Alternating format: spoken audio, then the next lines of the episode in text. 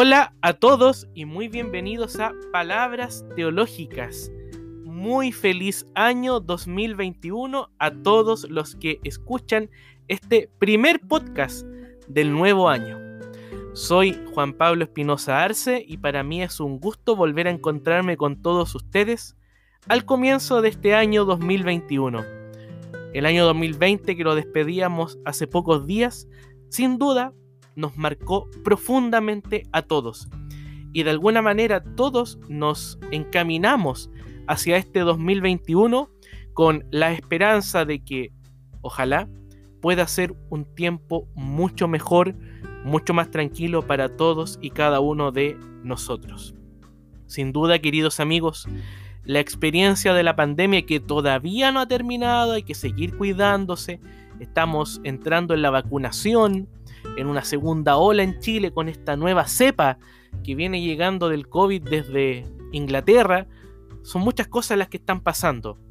Pero de alguna manera el espíritu humano, vamos a hablar del espíritu humano y del tiempo libre, de alguna manera ese espíritu humano nos va diciendo, confía, puede que este año sea un mejor tiempo para cada uno de nosotros. Y este encuentro de palabras teológicas nos encuentra también, valga la redundancia, a comienzos de las vacaciones de verano. En el hemisferio sur tenemos estos dos meses de enero y febrero como un tiempo de descanso, en la medida de lo posible. Sabemos que algunos no están descansando, la gente de la salud, la gente de la seguridad, la gente de los trabajos de primera necesidad continúan trabajando, vaya desde aquí nuestro saludo y reconocimiento para cada uno de ellos y ellas. Pero es un tiempo distinto, es un tiempo de vacaciones, es un tiempo donde uno se desconecta en parte de la rutina laboral del año y es también un tiempo en el cual el espíritu humano también nos va pidiendo hacer otras cosas que quizás por esa misma rutina no hacemos durante el año. Por ello, queridos amigos, este primer Palabras Teológicas va dedicado a recomendar libros. Sí, simplemente recomendar libros para comenzar este año 2021. Fíjense ustedes que la experiencia del tiempo libre es algo que de alguna manera está presente en cada uno de nosotros. El teólogo Karl Rahner y a propósito de unas notas que escribió en 1959 sobre el tiempo libre, consideraba que este tiempo nos ayudaba en nuestra plena realización. Él habla de que, comillas, no tienen ninguna utilidad inmediatamente material. Eso es el tiempo libre. No producimos, sino que simplemente disfrutamos. Incluso, más adelante, Karl Runner indica, comillas, la reducción del tiempo de trabajo económicamente útil es, por lo tanto, el auto hallazgo del espíritu para su propia realización existencial, en lo ya no útil económicamente, un elemento de la constitución libre del espíritu que se realiza a sí mismo por encima de lo material y económico. Hasta ahí la cita. En otras palabras, cuando Karl Rahner reflexiona sobre el tiempo libre, él está sosteniendo que es una forma en la que el ser humano se va descubriendo, se va reconociendo y va experimentando otras formas que van más allá de lo económicamente útil o de aquello que es la mera realización de actividades. El tema es el siguiente, queridos amigos, y ahí a muchos también nos cuesta entenderlo, de que nuestra sociedad le teme a lo no útil, a lo no útil económicamente. Pero es justamente ese espacio de no utilidad, de lo inútil, entre comillas, aquello que planifica el espíritu humano. ¿Qué elementos? La música, la poesía, las artes en general, el tiempo para descansar, el tiempo para caminar, caminar simplemente caminar la ciudad. Humberto Giannini tiene ese libro tan maravilloso de la experiencia cotidiana y dice caminar la ciudad, descubrirla, ver cuáles son esos cruces que están ahí pero que a veces no lo reconocemos como cruces importantes. Incluso El filósofo y educador japonés de tradición budista, Daisaku Ikeda, reconoce que las artes tienen un poder que hace estremecer en nosotros un deseo de lo superior, de lo trascendente. Es casi una experiencia de lo místico y lo sublime. Es interesante eso porque de alguna manera cuando uno valora ese tiempo libre, donde hace otras tareas que no hace comúnmente en el tiempo de trabajo, de alguna manera estamos logrando lo que Karl Rahner denomina el auto-hallazgo. Es decir, la capacidad que tenemos de descubrir otra melodía en nuestro interior, otra forma de entendernos, no solo como sujetos que están respondiendo a estímulos laborales, sino que también a sujetos que van explotando y explorando su creatividad. Resumiendo, en esta primera parte. En medio de esta sociedad del cansancio, como la llama Byung-Chul Han, es interesante pensar otras experiencias de tiempo libre. Y una de las experiencias que nosotros queremos proponer aquí en Palabras Teológicas al comienzo del año y al comienzo de las vacaciones es la lectura pero no la lectura obligada, sino que la lectura por placer. Por eso son recomendaciones de libros. Jorge Luis Borges tiene una frase que a mí siempre me ha impactado y me encanta. Dice, siempre pensé que el paraíso sería una suerte de biblioteca. Hasta ahí la cita. A mí me encanta esa frase, me encantan los libros, me gusta tenerlos cerca, me gusta buscar nuevas actualizaciones en las materias que imparto en las clases. Me gusta leer, disfruto mucho la lectura. Y esta idea de Borges de pensar el paraíso como una suerte de biblioteca siempre me ha gustado mucho. Por ello, el primer libro que quisiera recomendarles, queridos amigos de Palabras Teológicas, viene desde Portugal. Es de José Tolentino Mendonça es La pequeña teología de la lentitud, publicado por Fragmenta Editorial en España el año 2017. José Tolentino Mendoza nació en Portugal en 1965.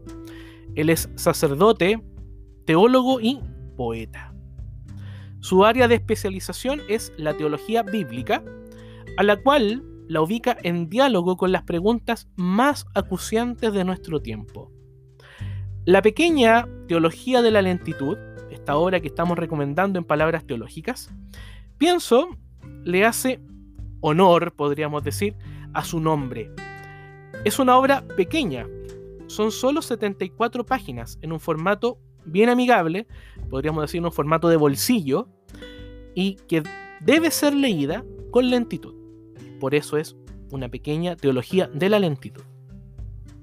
Aunque pocas páginas compongan la obra del autor, pienso que su propuesta resulta profundamente llamativa, sobre todo en un tiempo en el que lo vertiginoso de la vida se ha vuelto una experiencia dominante, como lo decíamos al comienzo de Palabras Teológicas, pero que con la pandemia nos ha hecho retroceder a otra forma de vivir, más lenta, más en la incertidumbre, más en lo no totalmente disponible o manipulable.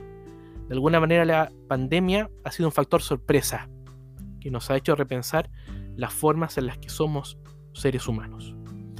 12 capítulos componen el libro, todos iniciados por la palabra arte. Tenemos arte de la lentitud, arte del cuidar, del habitar, de contemplar la vida, etc. Lo interesante, queridos amigos, es que es un libro no solo escrito para iniciados en teología, sino que puede ser una sugerente brújula para todo ser humano que busque mirar la vida y proyectarla más allá de este funcionalismo y de lo acelerado en lo que estamos viviendo. Y como escribir también resulta un auto hallazgo para el espíritu, quisiera dejarlos con Iyapu, en una composición llamada Escribo, por ejemplo, del álbum Vuelvo Amor, Vuelvo Vida, del año 1991. Es una poesía de Nelly Lemus, una mujer de Antofagasta, una mujer del norte de Chile, que hace esta composición de Escribo, por ejemplo, a la cual Iyapo le coloca musicalidad. Los dejo entonces con Escribo, por ejemplo, del grupo Iyapo. Si solamente escribo,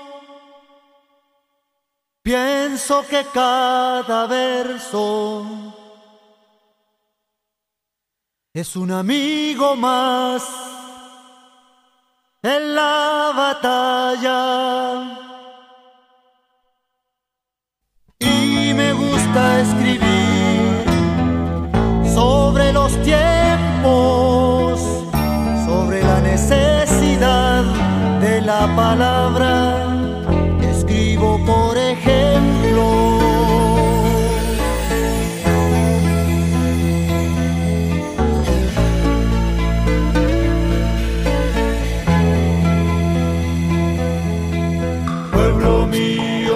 Estás en mi cuerpo, en la ruta, en la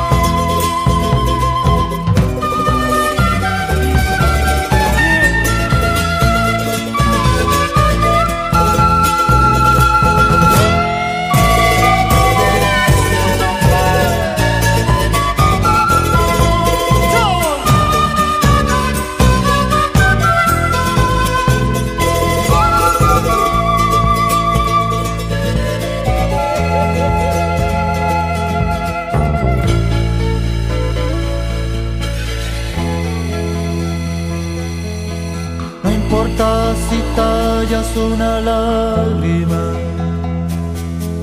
no importa si ella rima con la vida, no importa si tu verso es doloroso,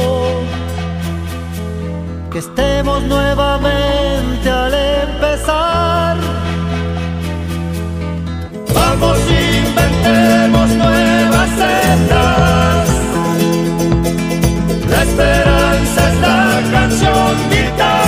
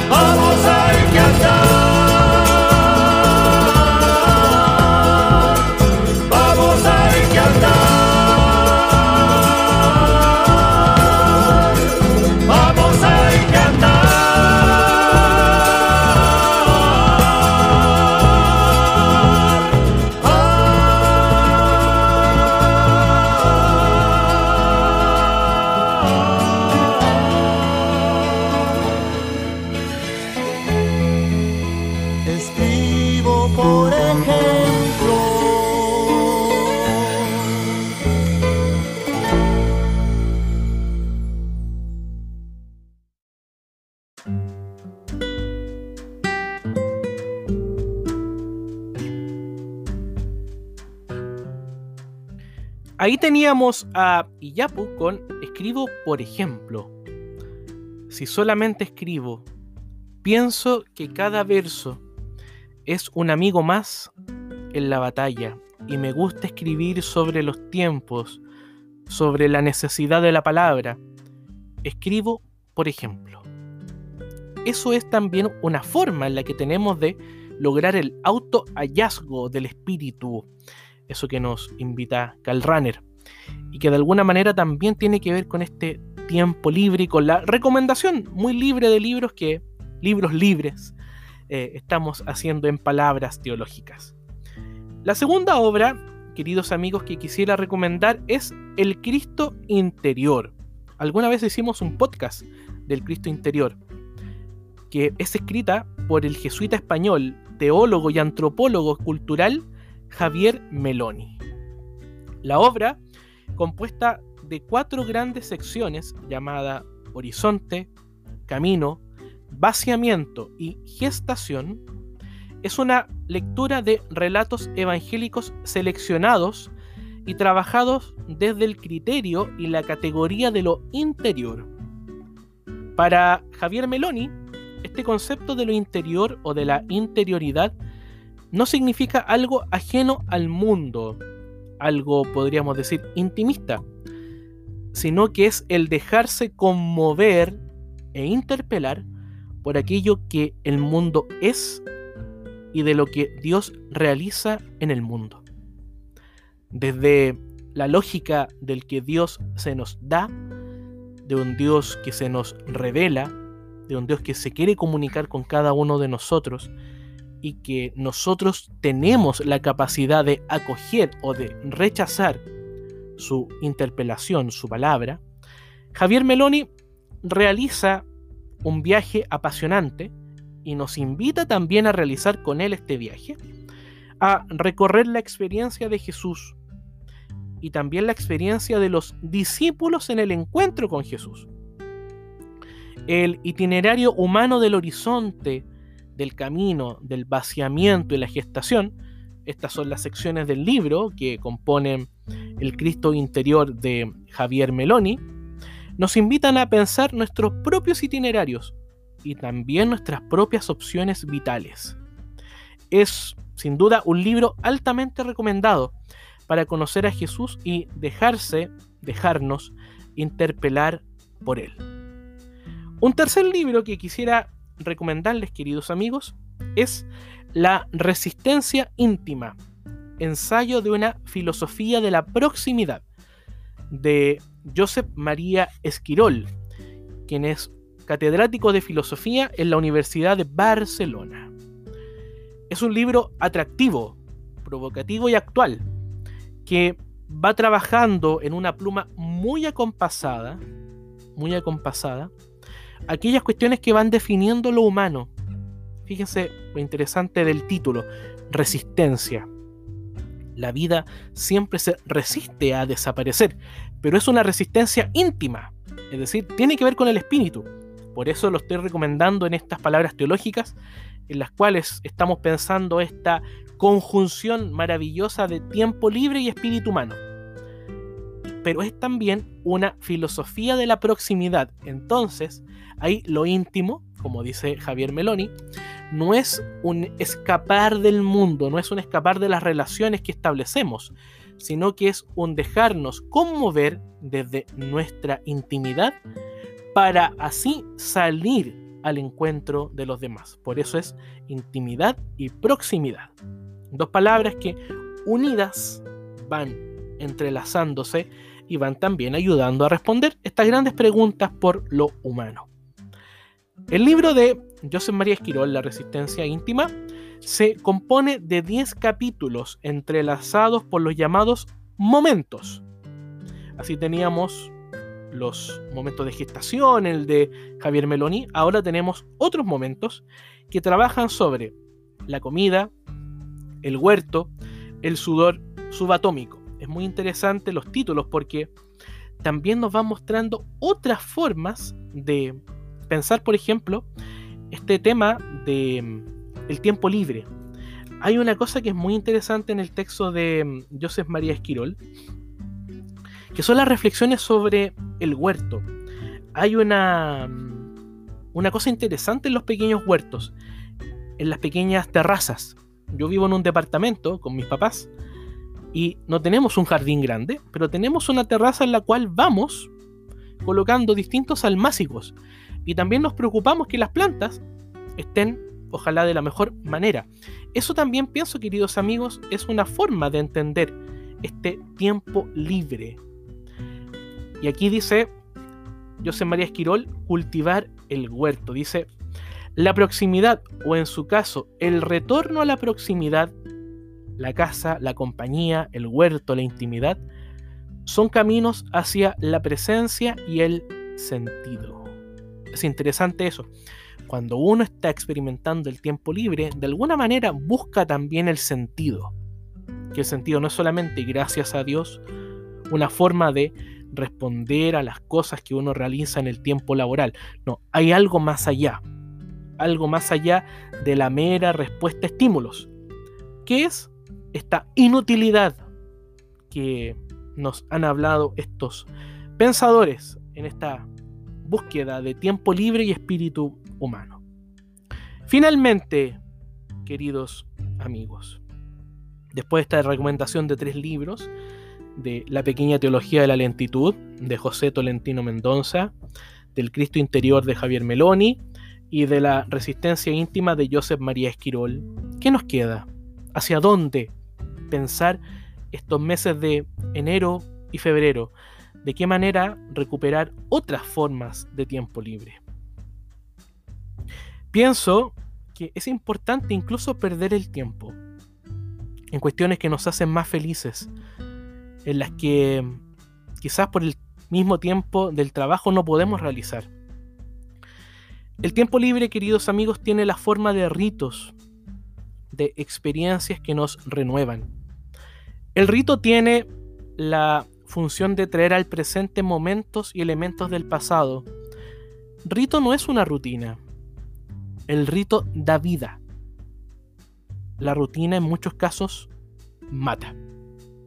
El tiempo libre de estas vacaciones, para los que puedan disfrutarlas en enero y en febrero, y si pueden hacerlo desde otras formas, pienso que eso también es un espacio para lograr un aroma distinto, un espacio más humano, donde el sentido del eros, placer, el deseo, con una buena composición musical, con una buena película, con un buen libro, con contemplar un paisaje, con contemplar los ojos de los amados, nos puede ofrecer una verdadera revolución espiritual que pienso debemos tomar profundamente en serio.